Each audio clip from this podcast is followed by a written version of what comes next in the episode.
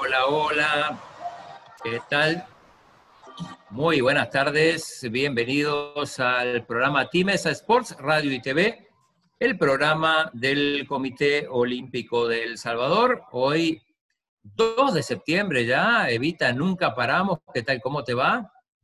Bien, bien, Claudia, buenas tardes a ti, buenas tardes a todos los amigos y gracias por estar en sintonía de su programa Tinesa Sport en este día y sobre todo también agradecer a nuestros aliados incondicionales, Farmacia San Nicolás, Laboratorios Suizos, Ave la aseguradora del Tinesa y también, Aldito, que nos cuente ahora que vamos a hablar eh, con una protagonista del deporte que no solo es a nivel, eh, digamos, dirigencial, sino que también en el campo de acción. ¿Qué tal, Aldito? ¿Cómo está? Hola, hola, ¿qué tal, Edith? ¿Todo bien? Gracias. ¿Usted qué tal? Bien, aquí mire, comenzando programa. Sí, ¿qué tal? Muy bien, acá con algunos problemitas, por eso empezamos un poco tarde, pero ya estamos para hablar de... Un par de problemas técnicos. Vamos a hablar del deporte favorito, el chino. Uno de mis deportes favoritos. sí, vamos a hablar. Vamos a hablar del golf. Y para ello tenemos como invitada a la presidenta de la Federación Salvadoreña de Golf, Diana de Mejía. Hola Diana, ¿qué tal?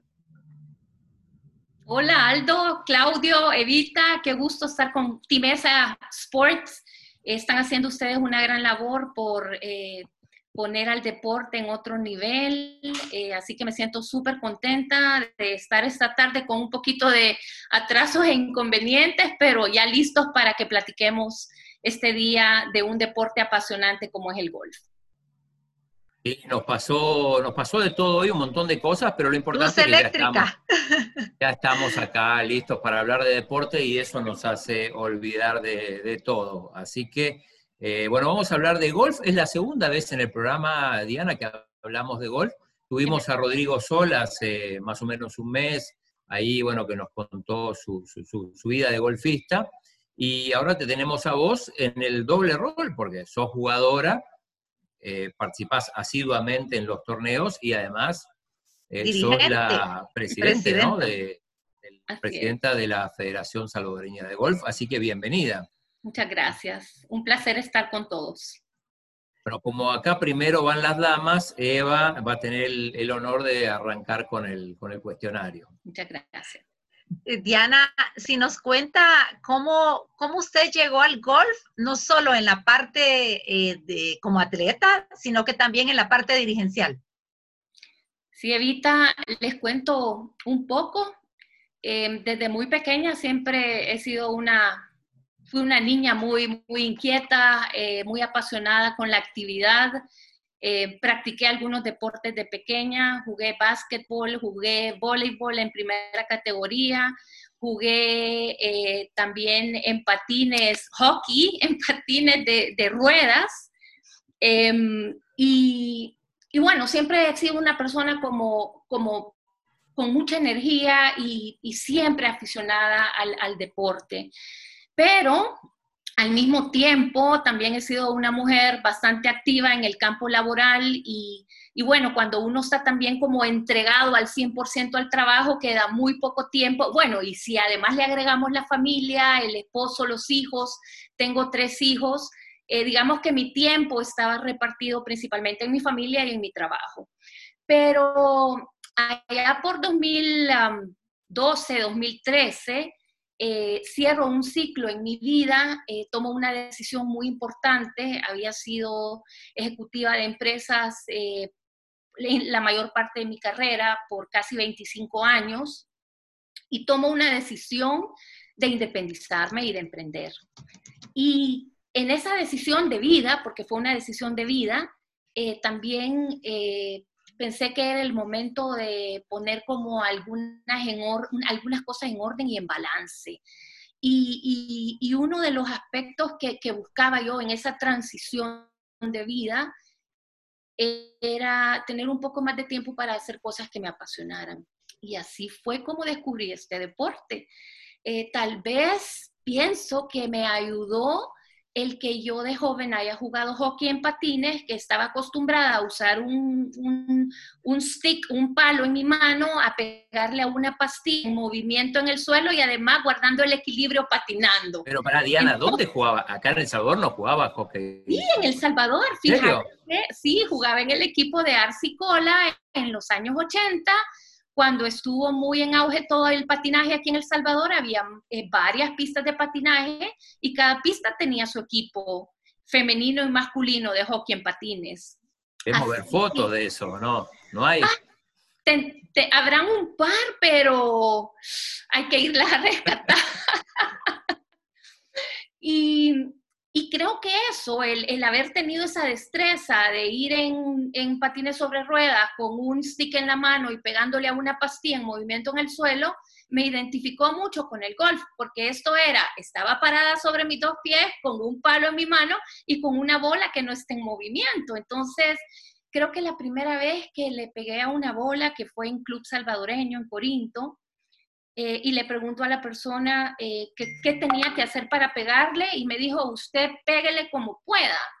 Y creo que ahí salió mi instinto y lo que guardas en el subconsciente, como andar en bicicleta. E increíblemente eh, paso el palo, le pego a la bola y no puedo explicarle las sensaciones que descubrí en ese momento. Y le digo a la persona que si me podía poner otra bola, por favor. Le pego a la segunda bola, estábamos frente al lago y me dice, no, ya no le doy más bolas porque se las va, se las va a terminar. Y la persona, su madre, me dice, ¿sabes qué? Tengo unos palos de golf usados en mi garage y no sé si te parecería, yo te los puedo prestar. Eh, al par de días tenía una bolsa de palos usaditos en mi casa eh, que fueron suficientes para que yo me entusiasmara con este deporte. Entonces fueron como dos cosas. Uno, ese momento de mi vida en el que hago un alto y digo, bueno, voy a seguir trabajando y haciendo lo que tanto me apasiona y que tanto me gusta, pero también quiero ahora eh, apasionarme por otras cosas que impliquen diversión, actividad. Y fue así como empecé a jugar. Y fui un poco obsesiva al principio, o sea, de verdad es como que tomas el palo, le pegas a la bola y decís, esto es lo que andaba buscando.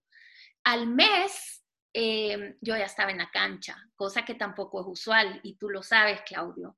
Eh, porque hay que, hay que conocer un poco del deporte y tener por lo menos unos seis meses de práctica, pero yo al mes estaba en la cancha y a los 45 días estaba inscrita en el primer torneo y fue una cosa así, rápida, y bueno, ahora tengo casi seis años de, practicar el deporte y Dios sabe por qué las cosas llegan en determinados momentos de la vida, porque eh, con mi familia, mi esposo, hemos sido socios de Club Salvadoreño por más de 25 años, o sea que hemos tenido acceso a un campo de golf por más de 25 años, pero no se había llegado el momento. Así que así fue como empecé. Y, bueno, la conclusión, o sea, eh, si le podías pegar una pelota en patines, en movimiento, dijiste cuánto más fácil debería ser pegarle eh, ya eh, sin patines y con, la pelota quieta, aunque sabemos que, no es tan fácil, ¿no? Y que, y que a veces frustra. No sé si vos sos de las que te frustras, porque cuando el golf parece que uno empieza a dominarlo, de repente un par de, un par de detalles hacen que, vuelvas a cero, ¿no? Mira, eh, es un deporte, en mi opinión, increíble, súper integral, em, porque te pone a prueba a ti mismo, ¿verdad? A ti mismo contra el campo. Em, cuesta que los planetas estén alineados. Para mí, ¿qué es eso? Es que haya un día en el que poteas excelente, driveas excelente, chipeas excelente y todo está excelente. Em, es un deporte que te mantiene muy humilde siempre, porque no puedes llegar a la cancha y decir, hoy este es el día en el que todo va a funcionar y todo se va a alinear. Es un deporte que te pone en juego los valores que tienes como persona, porque nadie te está vigilando, qué estás haciendo, es, es un deporte de mucha honestidad, es un deporte em, de mucha transparencia, de mucha caballerosidad. Natalia Evita, que esa es una de las preguntas que siempre hace el tema de valores. Sobre los valores y el golf. Contale en el golf cómo es. Bueno, eh, es interesante porque no es como, pensemos en un juego de básquetbol. Tú tenés un árbitro central y tenés unos árbitros laterales en una cancha de, ¿cuántos metros tiene una cancha? 60, eh, 70, no, no sé, ustedes sabrán más que yo. Pero tenés tres personas vigilando a 10 jugadores en un espacio relativamente pequeño. Pensá en el fútbol, pensá en el voleibol, en la natación, pero Acá, si querés ponerle un árbitro a cada jugador, te imaginas la cantidad de jueces que tendrías que tener en una competencia. Entonces, digamos que es un juego en el que em, se ponen a prueba los valores de las personas. Es más, hay un dicho que dicen, eh, juega con alguien una partida de golf y sabrás cómo es para hacer negocios. Entonces, eh, me encanta eso porque es también de los pocos deportes que, por ejemplo, promueven los valores familiares. Em, no veo otro deporte en el que, por ejemplo, tú puedas salir en familia a tener una partida de 3, 4, 5 horas en la cancha en la que van todos participando de una misma actividad.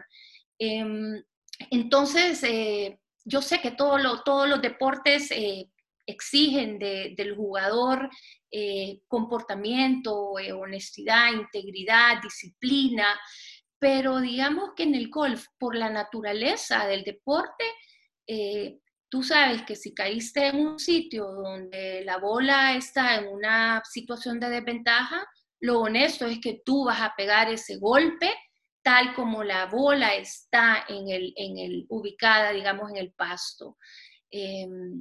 Porque también eh, cuando, cuando hay acciones que están en desapego con los valores, eso te crea injusticia, te crea malestar. Entonces, parte del trabajo que hace la federación es también promover el juego justo, el juego honesto, el juego limpio. Em, de eso se trata. Y de la parte dirigencial, cuando le propusieron, eh, pues, que asumiera el cargo de presidenta?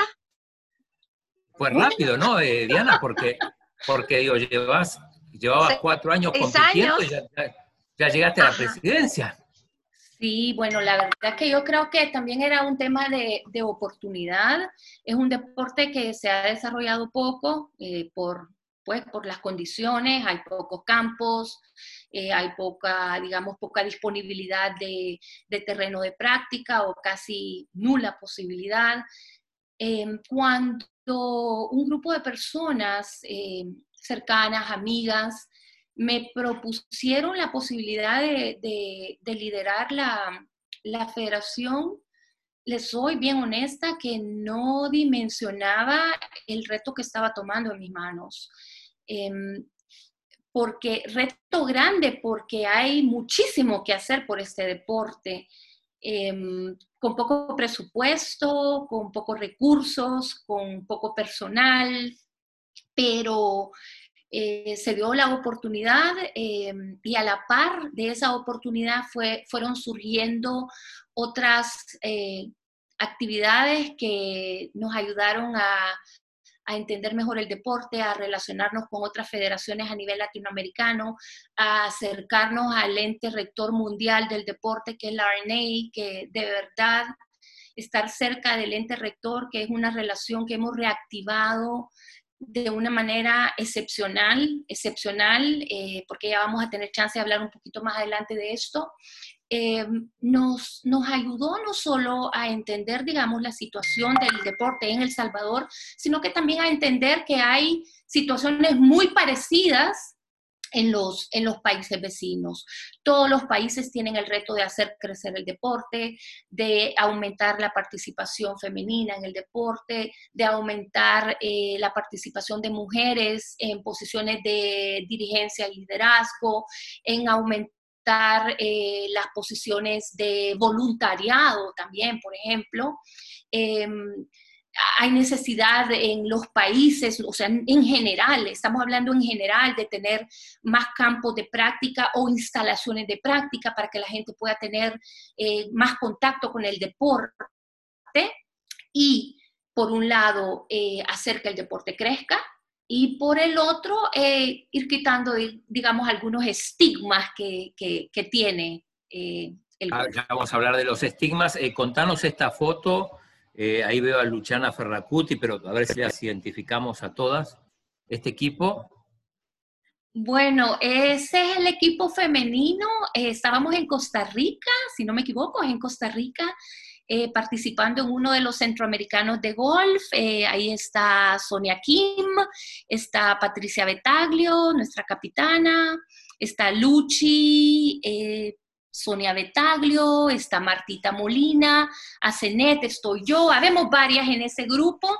Eh, somos un grupo de mujeres muy, muy activas en el, deporte, que participamos en una clasificación anual eh, para competir en el Centroamericano de Golf, que es una iniciativa eh, de clubes, es una iniciativa de una red de clubes privados y hacemos una clasificación anual para poder participar en este centroamericano en dos categorías. En la categoría damas, que es de 50 años eh, para abajo, y en la categoría senior, que es mi categoría de 50 años para arriba. Em, así que esto pues eh, son oportunidades súper lindas porque eh, podemos salir, conocer otras canchas, eh, competir con otros jugadores. La competencia y el fogueo es sumamente importante en el deporte, ustedes lo, lo saben mejor, que están al frente del Comité Olímpico. contra quién te medís, ¿verdad? Contra quién estableces tus marcas.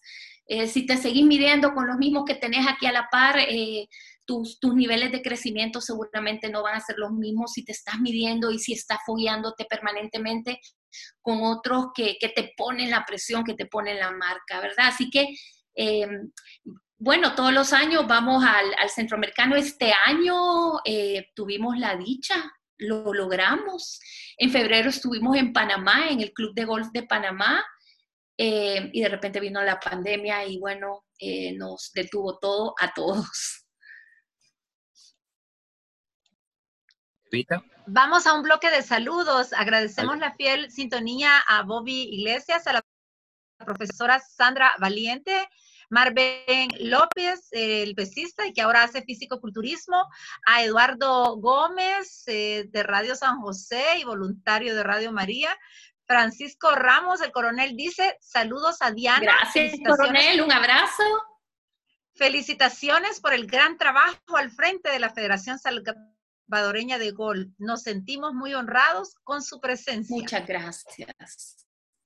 Alejandro Hernández dice felicidades y a Cenet de Barrientos, felicidades Diana. Es un honor trabajar contigo en la FESA Gol. Y el profe Antonio Sotillo de Sur dice saludos y felicidades a Diana por su trabajo. También al doctor José Armando Mejía que está viendo y a, muchos más, la gente de golf ahí que, la, barra que tiene, que tiene Diana. Eh, Diana, hablabas de, que este deporte te vuelve humilde y veíamos hace, bueno, la semana pasada, por ejemplo, veíamos el estadounidense Colin Morikawa que gana un torneo, el Championship, y a la semana siguiente, en el torneo siguiente, eh, termina en el puesto 40, o sea, eh, no tenés que ganártela torneo a torneo, ¿no? Porque puedes pasar del 1 al 40, al 50 en, una semana, ¿no? Exactamente. Has puesto muy bien el ejemplo de, Colin, eh, un, muchacho súper joven eh, que hace pocas semanas ha levantado una, copa y mira cómo las cosas, no, no puede estar por hecho de que los planetas están alineados siempre. Yo creo que una de las cosas fundamentales en, este deporte es eso, mantenerte humilde porque ahí está mi perrito haciendo un poco de bulla. Va a ser el primer perro que sale en este eh, programa, así que no, no hay problema. no lo puedo silenciar.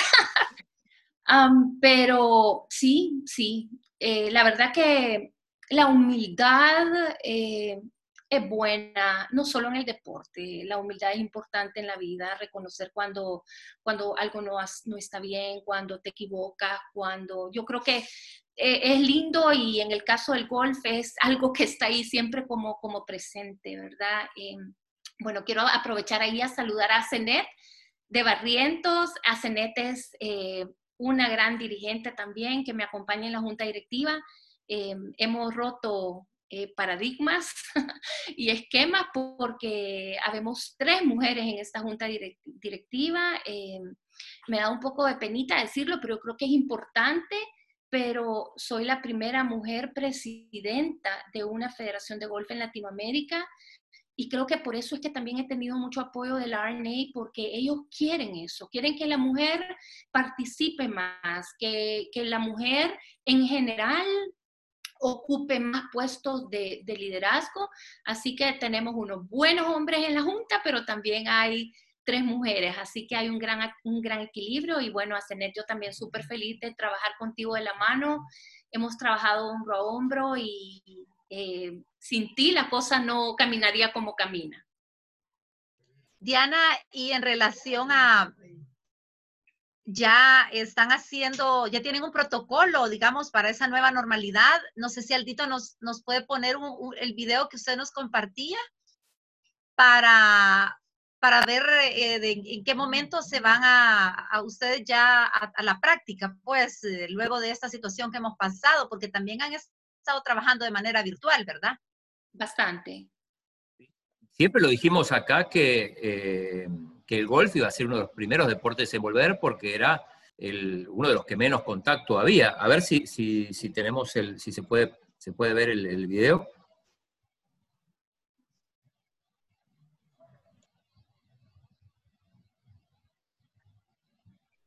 Lo tenemos sin audio, pero bueno, al menos se ve.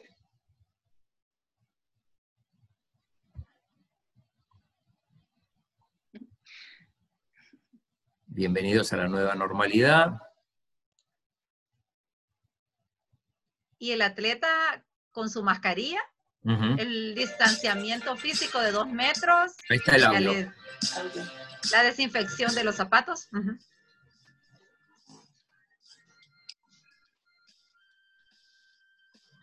el temperatura. Esa es Luciana Ferracuti haciendo de modelo. El, uso de alcohol para limpiar todos los implementos del golf, los carritos. Esto es en el encanto, ¿no? Bueno, la verdad que eh, fue difícil eh, tomar la decisión de dónde grabar. Hicimos una rifa eh, porque algo importante para nosotros como federación es trabajar de la mano de todos los clubes de forma muy abierta, muy transparente. Incluso tenemos ya iniciativas deportivas para unir a los clubes. Somos tan poquito golfistas que eh, tenemos que caminar de la mano, tenemos que trabajar de la mano. Así que esta fue una rifa y salió esta, esta locación, digamos que favorecida, pero lo importante no es la locación, digamos, donde hemos grabado el video, sino que lo importante para nosotros es el regreso responsable a la cancha.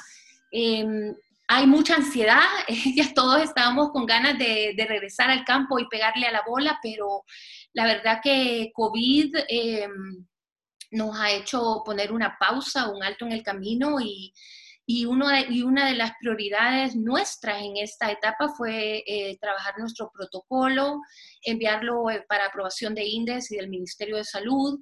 En efecto, el golf es uno de los deportes de no contacto eh, más seguros. Eh, te imaginas que tú estás en una extensión de terreno bastante grande, estamos hablando de, una buena cantidad de manzanas, donde eh, tenés muy poco contacto con, el resto de jugadores, utilizas un equipo propio, utilizas una bola propia.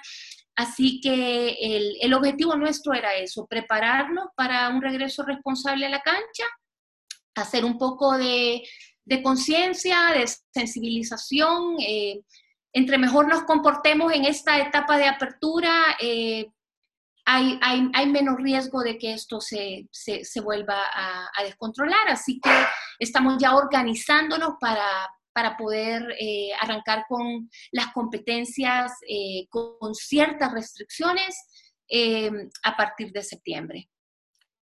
Eh, sí, sí, estamos, estamos viendo, viendo ahí. Bueno, eh, de hecho, yo decía, eh, en Estados Unidos, por ejemplo, el golf fue una de las primeras cosas que, abrió y decían que no solo no era malo, sino que era bueno por el tema de la salud mental, de que la gente pueda salir a, caminar, a recorrer en un, en un ambiente limpio y, con casi cero riesgo, ¿no? Definitivamente. ¿Dónde es esta foto, Diana? Bueno, Escocia. Esa es en Escocia, sí. San Andrews. En San Andrews, sí, en la cuna del golf, sí. fue bien emblemático estar ahí, la verdad. Diana, y, y, de lo que, y de los atletas nuestros, eh, de cómo han estado eh, trabajando, qué, qué actividades o qué torneos tenían pendientes. Uf, los torneos prácticamente nos quedaron todos en hold, Evita, porque la, la, pandemia, digamos que, bueno, de hecho les comento que nosotros teníamos programado, si no me equivoco, para el 13 de marzo el torneo nacional senior. Ya teníamos a la gente inscrita, ya a la gente lista, y tuvimos que suspender el torneo dos días antes de, que se efectuara. Eso, eso fue 13, 14, 15 de marzo, por ahí, de este año. Ese era el primer torneo mayor que íbamos a tener en el calendario del, 2000, del 2020 y a partir de ahí el resto de la actividad quedó suspendida.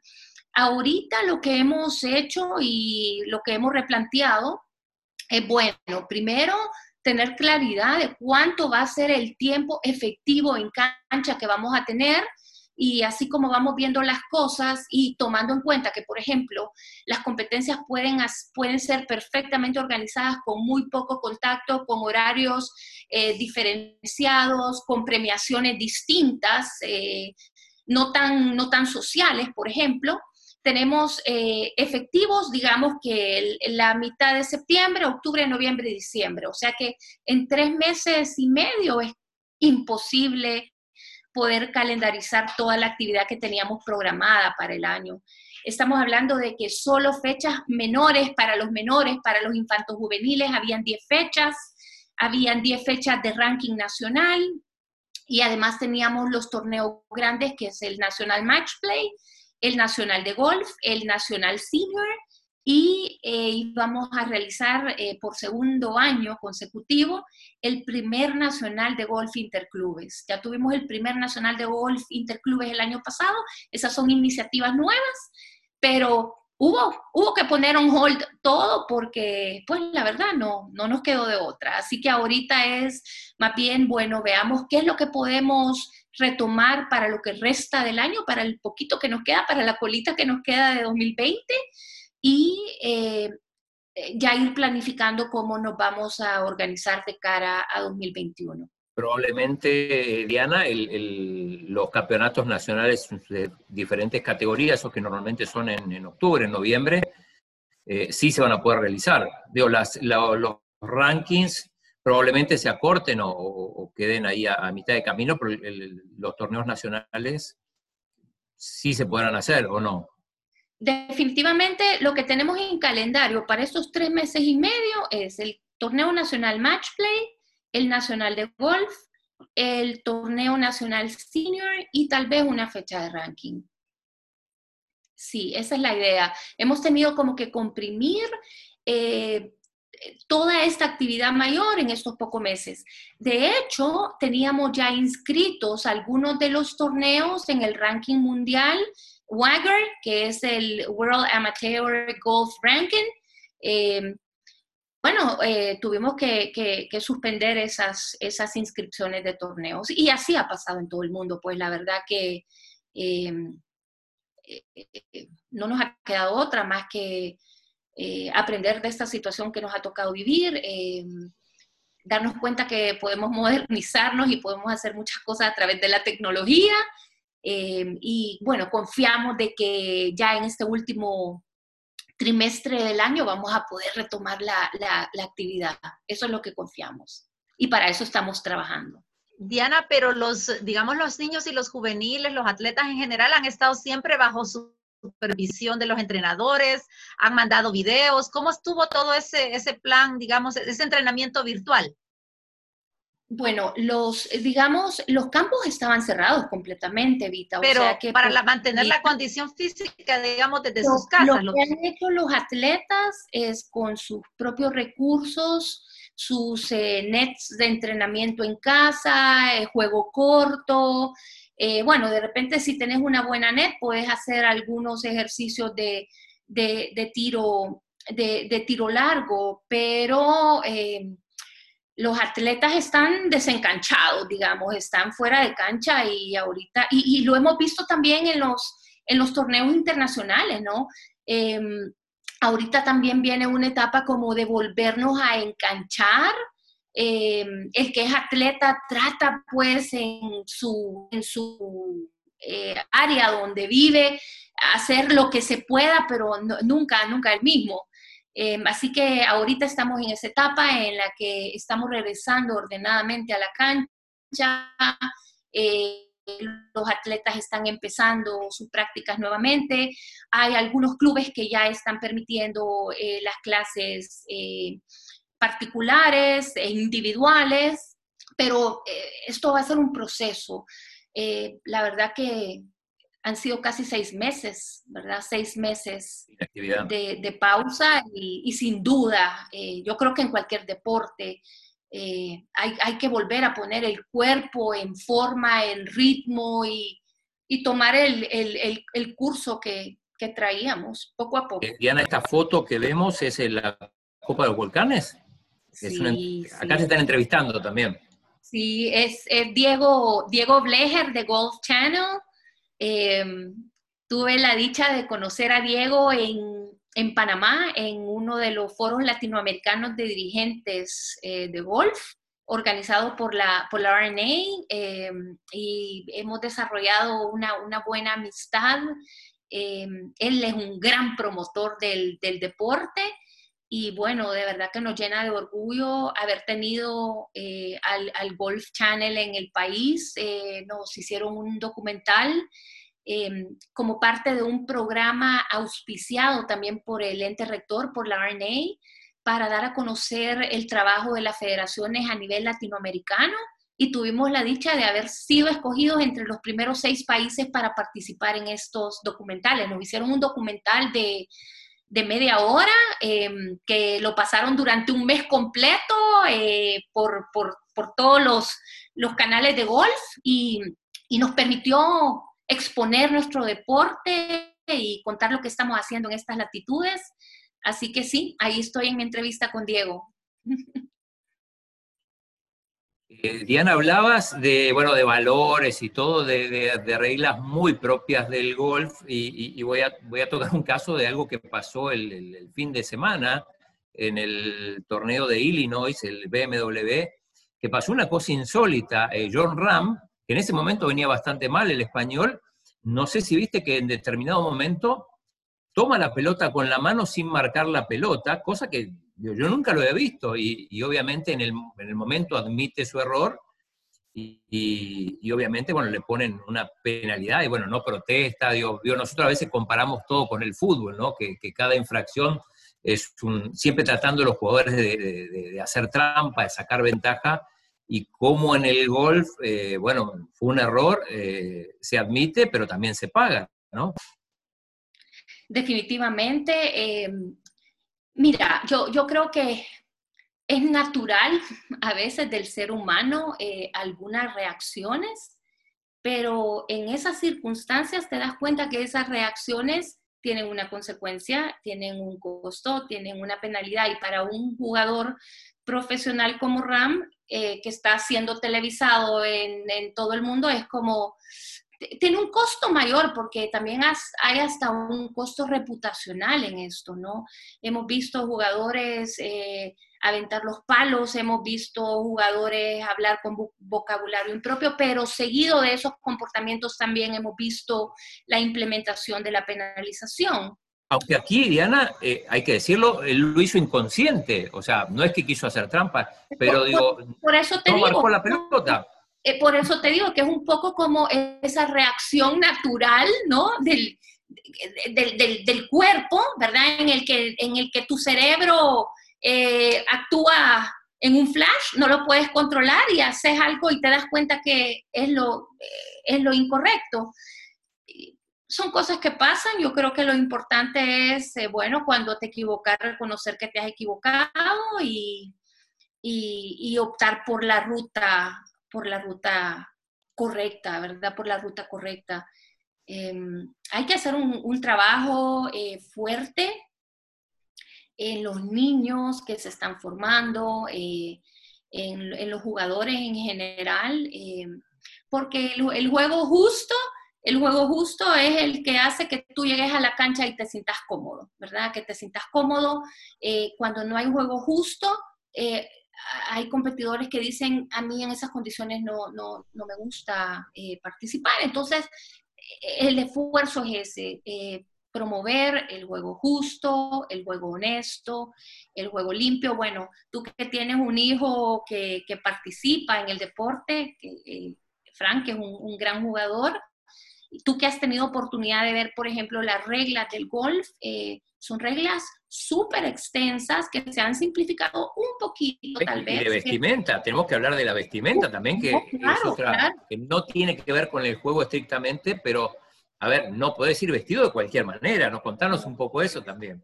Y, diferenciar quizás también, Diana, cuando están en la competencia y cuando están en los eventos de apertura, de clausura o de premiación, que bien elegante también tienen que ir. Exacto. Bueno, yo creo que el, golf eh, se, caracteriza por eso, ¿verdad? Es, un, deporte elegante, de, buen vestir, eh, lo ves en los jugadores, es que no solo te deleitas eh, en su desempeño deportivo y viendo cómo juegan, sino que también cómo, cómo, cómo van vestidos, cómo van combinados, en sus atuendos.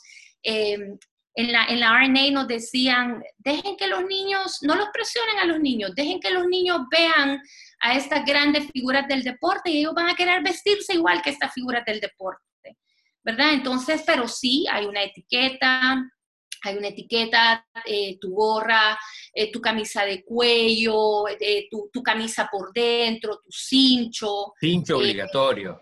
Tu cincho obligatorio, claro.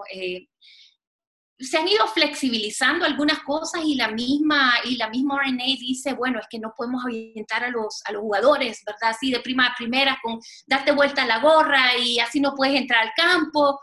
¿Verdad? Porque ahí asustas al, que quiere conocer el deporte y, se va. Entonces hay que saber hacer esa inducción, ¿verdad? De esa, Pero el tenis, Diana, quizá el tenis es un buen ejemplo cómo de a poquito ha ido flexibilizándose en cuanto a la indumentaria. Quizá hasta se pasó.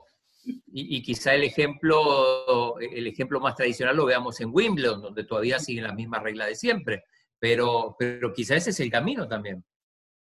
Sí, mira, yo, yo creo que, que, estos deportes eh, conservan, digamos, su tradición, ¿verdad? Y, su, y conservan su génesis, pero en aras de crecer el deporte, eh, deportes como el golf, digamos, están muy preocupados y es uno de los objetivos de, de RNA, es hacer crecer el deporte y saben que para hacer crecer el deporte eh, no solo se necesitan más establecimientos o más lugares de práctica, sino que también eh, que, el deporte sea más amigable, ¿verdad? Más amigable.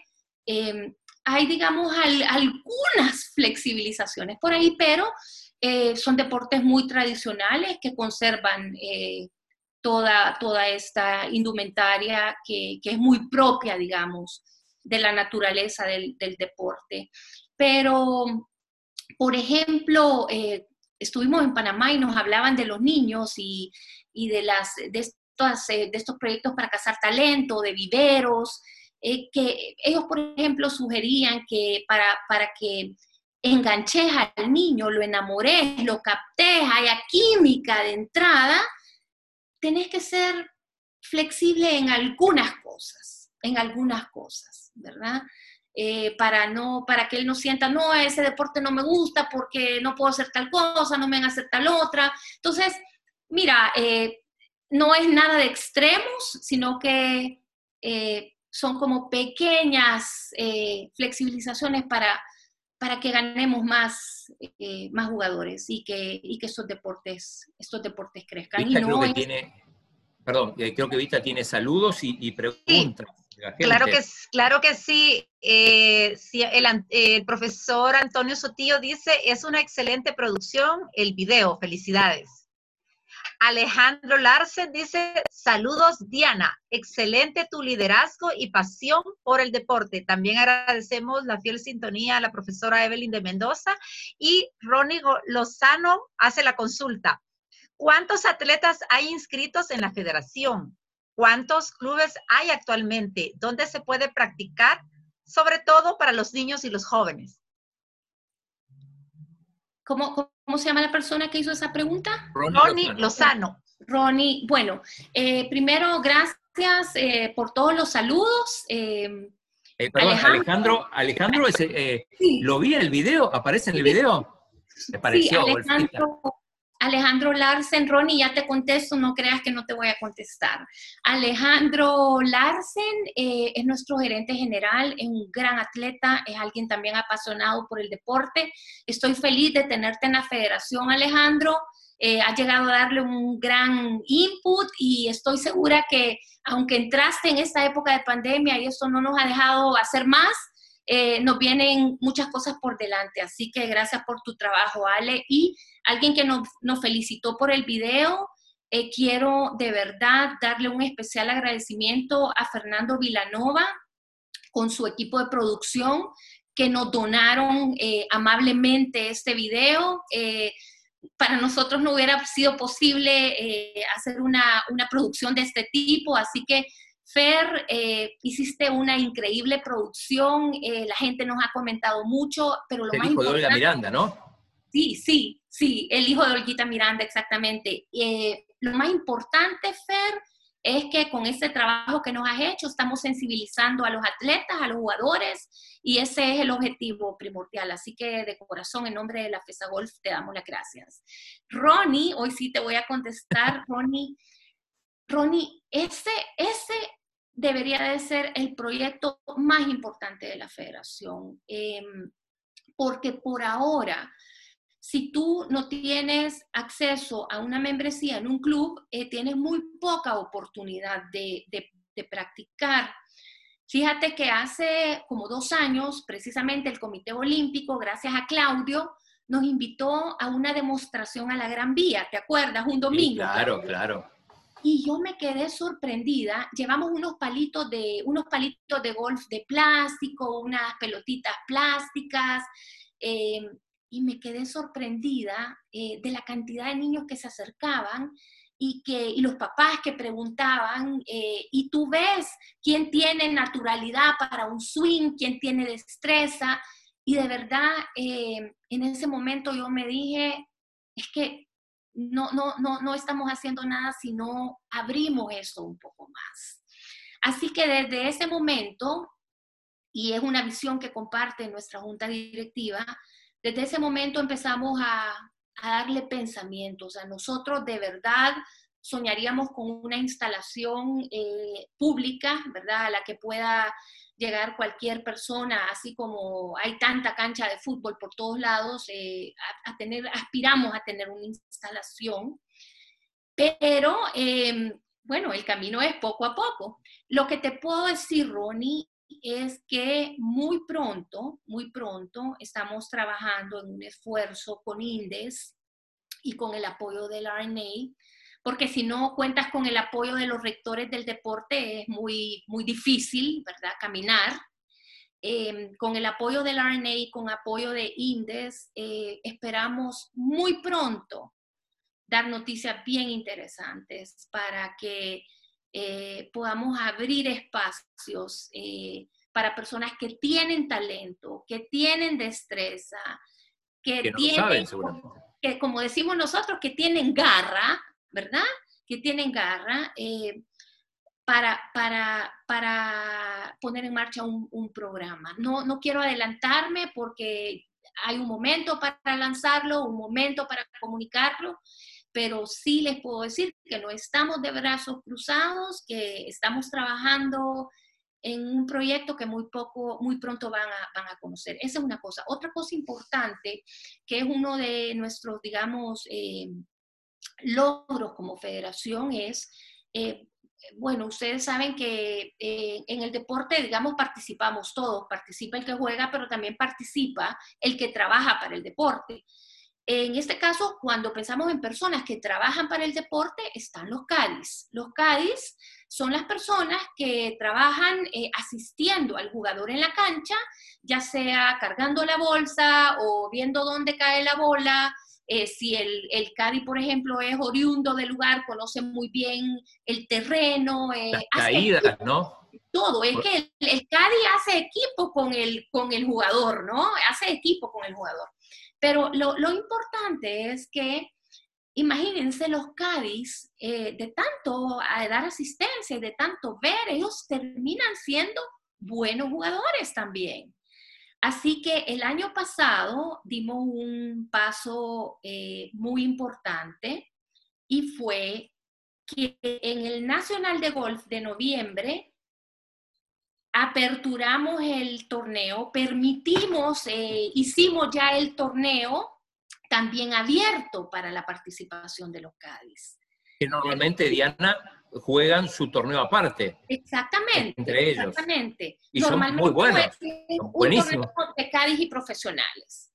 Pero eh, pensemos nuevamente en la competencia, ¿verdad? Entonces, si estás siempre midiéndote ahí eh, con los que juegan bien, pero no tan bien, no vas a crecer como, deportista. Entonces, abrimos el Nacional a los Cádiz y para nuestra sorpresa se inscribieron seis jugadores al Nacional de Golf.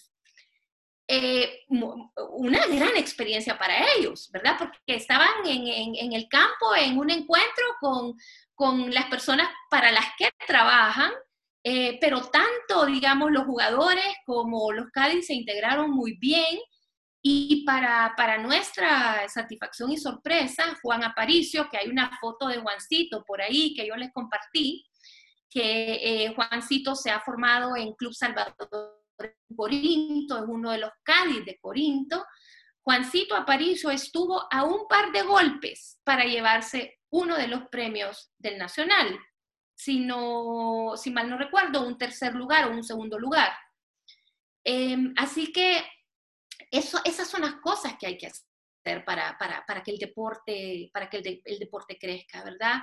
Eh, dar, dar oportunidad a gente que tiene el talento, que tiene la habilidad, eh, que tiene la destreza, que tiene la disciplina, el amor, la pasión, porque es que eh, eh, lo vimos también en una actividad a la que ustedes nos invitaron, que me encantó, que estuvimos un, un, seminario con un alemán, no recuerdo el nombre de este alemán, pero me encantó cuando habló de la integralidad del deportista. Y es que no todo es técnica, ¿verdad? Es, es técnica, es nutrición, es, reglas. Em, es eh, amor por la patria, valores, eh, métricas, eh, estadísticas, ¿verdad? Entonces, ese Juan, ahí está Juancito Aparicio, sí, sí. Em, ah, sería lindo algún día poder platicar con, con, con, Juan, porque de verdad que ellos han valorado muchísimo esta oportunidad, porque la merecen, son grandes jugadores, trabajan para el deporte, pero igual aman el deporte. Y hablando de, Diana, hablando del trabajo, del deporte, ¿cómo, cómo visualiza usted que en los campos de golf eh, brinda, brindan oportunidades laborales? Y en nuestro país no es la excepción. No, no, definitivamente, definitivamente. Eh, cada campo eh, tiene un staff, un grupo de personas que trabajan para el deporte, pero también es importante mencionar que los campos o los clubes eh, también permiten a los Cádiz tener sus días de juego, ¿verdad? Entonces, ellos tienen también sus partidas, sus jugadas, eh, tienen su día para jugar, ahí se foguean, ahí practican, pero ahora, adicionalmente a eso, también la federación les abrió la oportunidad para que puedan participar en el torneo nacional de golf y en el ranking nacional. Entonces, ese fue, digamos, un primer paso, porque eh, ahí estamos captando nuevos jugadores eh, y, más competencia. Y, yo confío que, muy pronto, cuando anunciemos este programa en el que estamos trabajando, que está enfocado a, los más pequeños, a niños y niñas, eh, con seguridad que vamos también a ir creciendo. Yo creo que Ronnie preguntaba de cuántos golfistas. Ronnie, somos muy pocos eh, federados, eh, porque federados son, y eso es importante eh, explicártelo, Ronnie. Perdón, este, Diana, preguntaba cuántos inscritos hay atletas en la federación y cuántos clubes hay actualmente. Esas eran las preguntas de Ronnie. Exactamente. Clubes hay tres, eh, áreas de práctica, había una que la cerraron hace varios, hace un par de años, o sea, digamos de que no hay instalaciones para práctica. Em, nosotros vamos con este proyecto que te digo, pero eh, confiamos que más adelante podamos, podamos hacer algo para que, para que haya posibilidad de que la gente tenga contacto con la práctica del golf.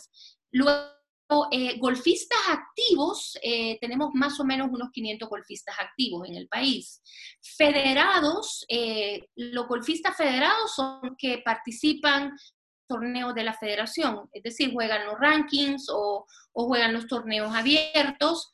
tenemos un promedio de 150, 160, 70 miembros federados. Este es un número que cambia año con año porque es una membresía anual que el jugador cancela, eh, que es una membresía de 75 dólares al año.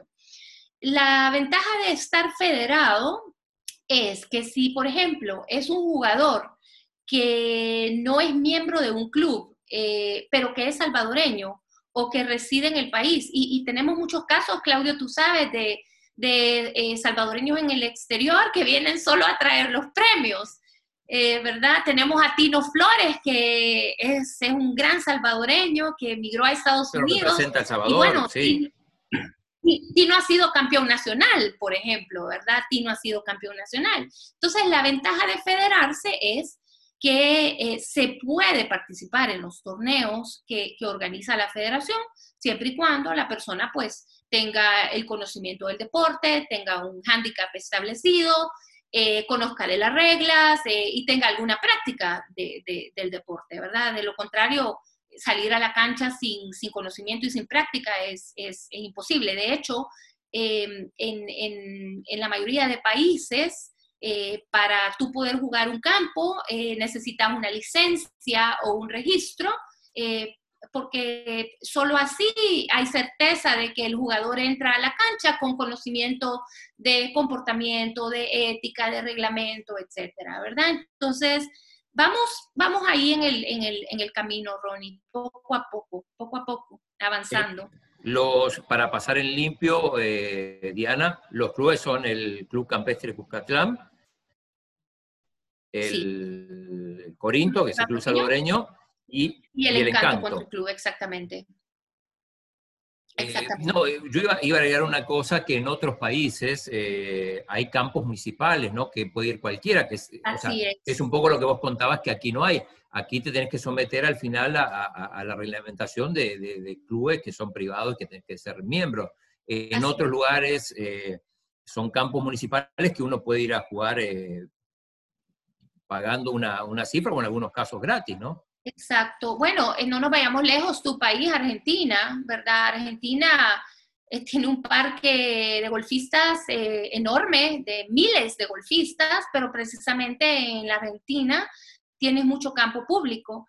precisamente en estas reuniones latinoamericanas hemos tenido oportunidad de conocer experiencias, por ejemplo, de Argentina, de Perú, de, de Colombia, de, de, cómo han desarrollado campos eh, públicos sustentables, ¿verdad? Porque eso es bien importante también, que sean eh, sustentables, eh, que no requieran de, mucho mantenimiento, que sean amigables con el ambiente. Y, creo que, a la larga, em, los dirigentes de este deporte, porque nosotros, bueno, es, tenemos un periodo de cuatro años que vence en junio del otro año, em, eh, los que estén en la dirigencia tienen que, tener este tipo de proyectos como una, como una prioridad. Es un deporte lindo, un deporte precioso, eh, un deporte que, lo puede jugar Cualquiera, chicos, grandes, eh, no importa la edad que tengas. 80 años. Ve, gente de 80 años, de 90 años, poteando, o sea, es un deporte maravilloso, la verdad, maravilloso. Eh, yo pienso en el básquetbol, si tú quieres hacer eh, una, una canasta de esas que vas en el aire y la clavaste, imaginas la condición que tenés que tener. Pero, por ejemplo, este deporte te permite experimentar como experimentan los grandes, ¿verdad? Yo les puse una foto de, de mi primer hoyo en uno que son unas sensaciones así que tú decís, dormís, ese día no dormís pensando en tu, en tu hoyo en uno. Em, así que ese es el camino, vamos poco a poco. Hay, ha habido que hacer muchas cosas. Lo primero que hicimos al llegar fue eh, instituir un ranking nacional, porque no había un ranking nacional. Y el ranking nacional es la plataforma idónea para seleccionar a los atletas para participar en las competencias internacionales.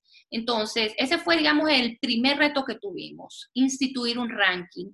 Ahora nuestros jugadores juegan el ranking, ellos ven la tabla, saben cómo van punteando y todo muy transparente. Eso es bien importante para generar confianza y competencia. Eso fue lo primero que hicimos, establecer el ranking. Uno de los segundos proyectos importantes que establecimos fue también crear el Sistema Nacional de Handicap. Y esto del Sistema Nacional de Handicap, el handicap siempre es un tema que cuesta, digamos, entender y la gente pregunta qué es, pero digamos que el handicap es un número de ventaja que te otorga el campo según tu destreza para que puedas jugar mano a mano con un jugador mejor que tú, ¿verdad? O sea, que, por ejemplo, si yo voy a jugar con Luchana, Luchanita Sandoval, ¿verdad? La campeona nacional, me acuerdo el día que Luchanita me dijo, Diana, quiero jugar contigo. Yo es la campeona nacional, o sea, la Luchanita es, eh, es un emblema para el golf. Me acuerdo que cuando me invitó la primera vez a jugar, yo no creía que quería jugar conmigo. Y pasé tres noches que yo no dormía pensando que iba a ir a jugar con la campeona nacional. Pero cuando te das cuenta que este deporte es tan lindo, ¿verdad? Que te pone eh, en justicia a la hora de, la competencia, bueno, ahí estaba Luchanita con su handicap y yo con el mío que me daba la cantidad de golpes a favor para que Luchana y yo pudiéramos jugar en igualdad de condiciones. Entonces, lo que hicimos nosotros fue instituir el, Sistema Nacional de Handicap y ahora también está establecido en una, eh, en una web application donde la gente puede ver el handicap de todos los jugadores y también lo hemos hecho esto de una forma muy transparente porque también es otro tema de confianza, porque un jugador con un handicap que le dé más tiros de ventaja de los que él realmente merece, no está bien, ¿verdad? Entonces, em, instituimos... ¿Qué, ¿Qué handicap tiene el doctor Gamero, nuestro amigo, que es el doctor del Comité Olímpico? Chico. Chico, sí. Mira, lo tendría que buscar ahorita en la app, pero es, es tan sencillo como que te metes a la app y lo buscas y ahí vas a saber cómo está el desempeño del doctor Gamero. le mandamos un, saludo al doctor Gamero. un fuerte abrazo, Chico que siempre nos acompaña en los, en los eventos del, Comité Olímpico. Bueno, Diana, te agradecemos muchísimo. Una hora estuvimos hablando de golf, eh, así que... Eh, no es la primera vez que le invitamos, así es que Ay, me encanta. No, de verdad que yo les agradezco de corazón esta oportunidad. Eh, para nosotros también es bien importante mostrar lo que estamos haciendo bueno, eh, si me dan un par de minutos más, también decirles que por primera vez hemos traído una competencia internacional a El Salvador. Tuvimos la segunda edición de la Copa Los Volcanes aquí en El Salvador, también auspiciada por la, por la RNA. Eh, cuando un organismo como la, la RIA, la RNA, ya te, te, apoya, digamos, con fondos para una competencia o con fondos para un programa, es porque te está dando un voto de confianza, ¿verdad? Está, te está dando un voto de confianza. Y credibilidad sobre todo. No, por supuesto, está viendo cómo estás administrando las cosas, eh, te lo da porque cree que hay capacidad para hacerlo, entonces de verdad que ese ha sido otro de nuestros grandes logros. Em, eh, afianzar y estrechar esa relación con el ente rector, así también como el acercamiento con INDES, es el, rector del deporte, eh, estamos trabajando de la mano, eh, ya estamos puestos también en agenda de INDES, cosa que es muy, muy importante. Así que cuando quieran que conversemos, encantar. Por favor, apóyennos en nuestras redes, síganos. Estamos en Instagram como FESA Golf y también estamos en, Facebook como, como FESA Golf, ¿verdad? FESA Golf, G-O-L-F. Em, y ahí estamos compartiendo eh, cosas interesantes sobre nuestro deporte. Tenemos que hacer entonces, Diana, otra demostración como la que hicimos en eh, aquel momento en un centro comercial para tratar de animar a la gente. Y, tenemos ahí eh, eh, a Dan Chito Escobar que dice, excelente entrevista, soy psicólogo deportivo, ¿cómo me podría poner en contacto con usted? Saludos y mucho éxito. Y también Alma Evelyn de Grande. Saludos a Alma que dice, eh, saludos, excelente entrevista, supongo que no por los entrevistadores, sino por, por, por Diana, así que Saludos a, Alma. Eh, así que vamos a hacer otra demostración en algún momento. Eh, para el doctor, el, la persona que nos escribe, psicólogo deportivo, em, Adán. Adán, nos puedes escribir a info.fesagolf.org eh, o admin como administración, admin.fesagolf.org. Eh, no lo mencioné, pero hemos hecho esfuerzos importantes de psicología deportiva. Eh, puedes ser un gran atleta y tener una gran destreza física y técnica, pero si la cabeza no anda bien, no está bien, ¿verdad? Entonces, eh, sí hemos hecho esfuerzos eh, para hacer clínicas de, de, psicología deportiva, así que ahí nos puedes escribir. Y un saludo, un saludo grande, Almita Grande es una de nuestras jugadoras femeninas Gracias por estar aquí, Almita. Un abrazo. y a ustedes, Claudio, Evita, Aldo, de verdad que contra todo pronóstico, salimos bien, gracias a Dios. Se había ido la energía, no nos podemos conectar. Nos pasó de todo, pero acá estamos, acá estamos. y... Correcto, y hablamos de todo y vamos a quedar pendientes. A lo mejor podemos conocer la historia de, del Cádiz. Ah, no, cuando quieran, cuando quieran, cuando quieran. Eh, ahí estamos. Y, también hay, hay, un montón de, hay un montón de niños eh, muy, muy talentosos que yo tengo la oportunidad de ver cuando, cuando llevo a mi hijo eh, jugando y con, con, un gran futuro, si en algún momento deciden dedicarse a eso. Así que, bueno, recordamos, el, por las dudas, esta entrevista además va a estar en, en, YouTube más tarde, Aldo, y en Spotify. podcast en Spotify. Y, al, y Apple Podcast. Apple Podcast. Eh, Aldo es el hombre de la tecnología, así que, eh, bueno, Diana, una vez más, muchas gracias. Eh, empezamos un poquito tarde, pero, pero cumplimos, así que... pero lo logramos. Gracias. Súper gracias a ustedes, de corazón les agradezco. Gracias, Diana.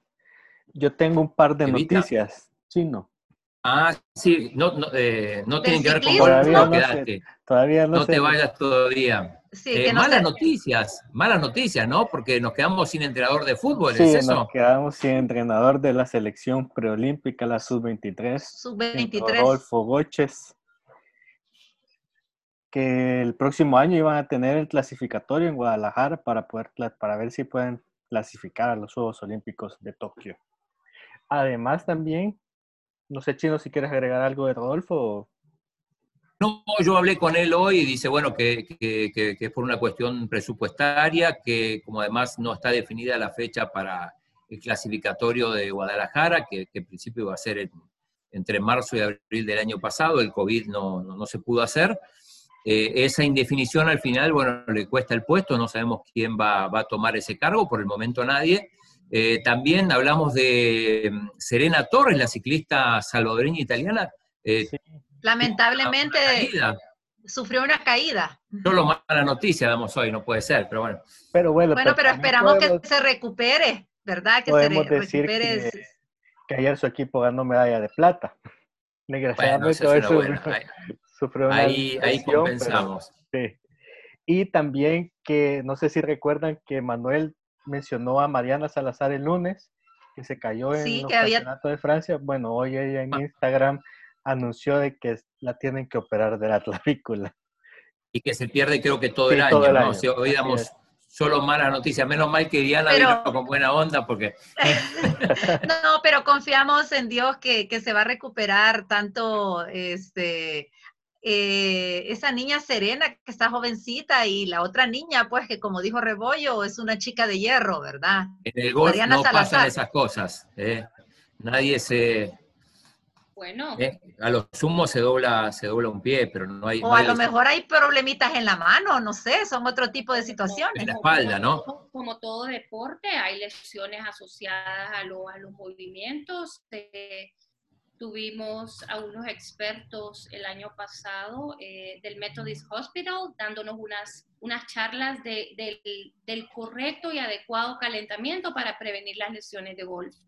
Eh, y bueno, y de repente hay, hay incidentes también en el campo. Eh, hay, que tener, hay que tener cuidado. Yo siempre digo, nunca le des la espalda a una bola, nunca le des la espalda a una bola.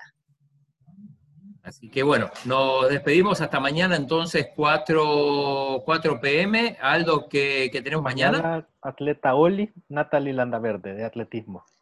Compitió en Londres. Que participó en los Juegos Olímpicos de Londres. De Londres, Londres 2012. Y también agradecemos desde el Comité Olímpico a nuestros aliados incondicionales, CISA, la aseguradora del TINESA, Aves, Laboratorios Suizos y Farmacia San Nicolás. Buenas tardes, hasta mañana. Gracias, gracias Diana, chao. Gracias. Chao.